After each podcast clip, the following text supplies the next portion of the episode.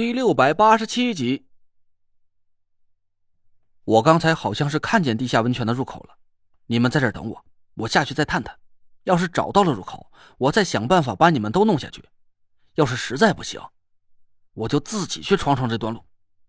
郭子，你计算一下出口的位置，带着大家从其他路绕过去等我吧。三个人异口同声的说了句“不行”，我愣了一下，顿时就呆住了。我决定独闯地下温泉，这也确实是个无奈之举。一来是除了我之外，其他人就根本无法下潜到五十多米的水潭里。就算是纳若兰勉强可以做到，可我也不清楚刚才看到的那丝金光到底是不是地下温泉的入口，也不知道下面的具体情况。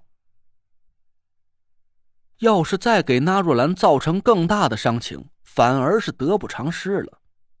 这二来，我想起了卦象里的那个变爻，久则生变。我们已经耽误了不少时间了，鬼知道那个地下温泉的入口到底有没有时间限制。一旦入口关闭了，我们就失去了进入地下温泉的机会了。但我自己也清楚，孤身一人去面对一个未知的天尊风水师，结果很有可能是以失败告终，甚至会丢掉小命。按理说。这队伍里的其他四个人都不会同意我这种几乎是自杀式的冒险决定。要是非得给其中一个人扣上反角的帽子，那也应该是唐古儿才对。但刚才的那三道声音里，我却分明的听到了唐古儿焦急的阻拦声。唯一一个没开口的人，竟然是田慧文。我不敢置信的看着田慧文。其他几个人也愣了一下，一脸尴尬的闭上了嘴。田慧文的注意力却好像没在我们身上，他的眼睛一直都盯着水潭，似乎已经在期待我把刚才的想法去付诸行动了。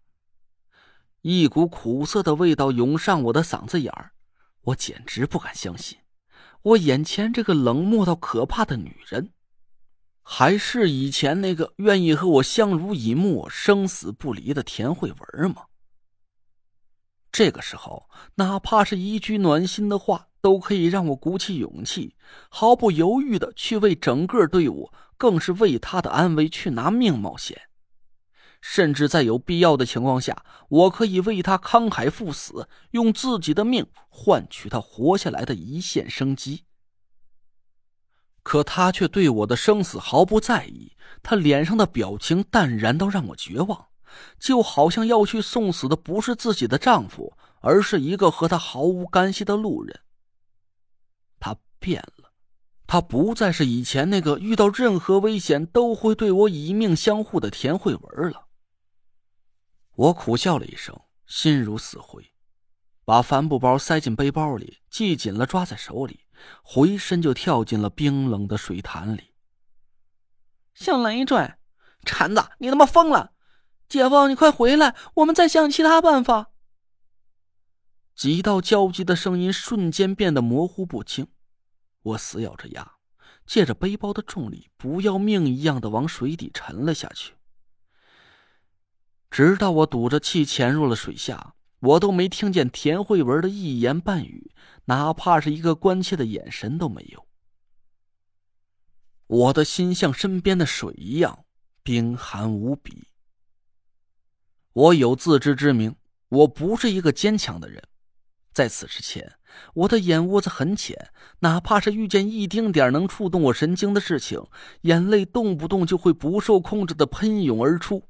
可今天，我却感觉自己的心像是一块又冷又硬的石头，田慧文冷漠的神情像是一把寒光利刃的刀子，狠狠的扎在了我的心窝里。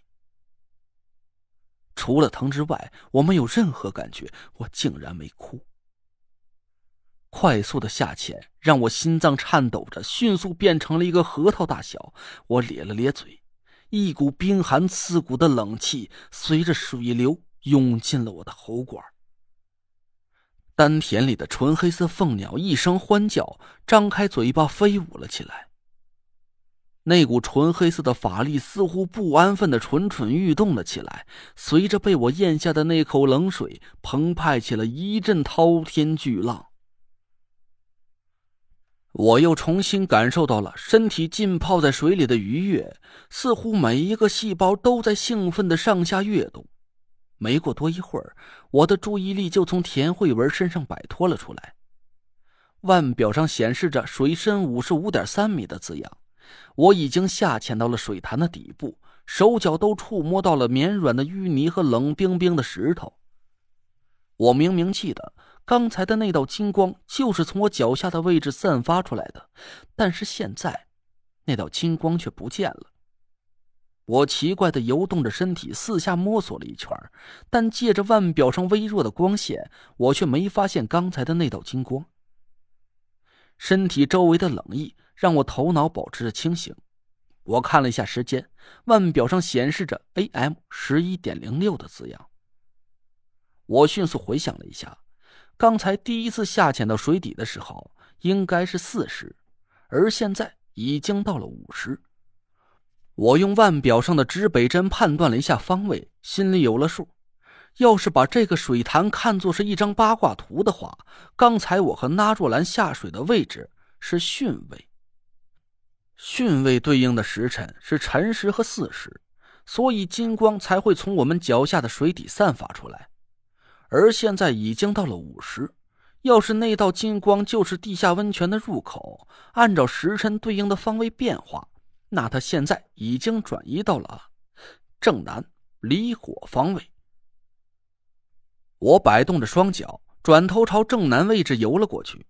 果然，没过多一会儿，我前方不远的地方微微一亮，漆黑的水底散发出一道暗淡的金光。我心里一动，这道金光出现和转换的位置完全符合八门阵法的规律，看来它应该就是地下温泉的入口了。我生怕金光周围会突然出现什么危险，赶紧停住了身子，警惕的四下转了一圈。水底静悄悄的，没有任何动静。我慢慢的吞了一口水。感受了一下，我还能在水下支撑多久？却有了一个惊喜的发现。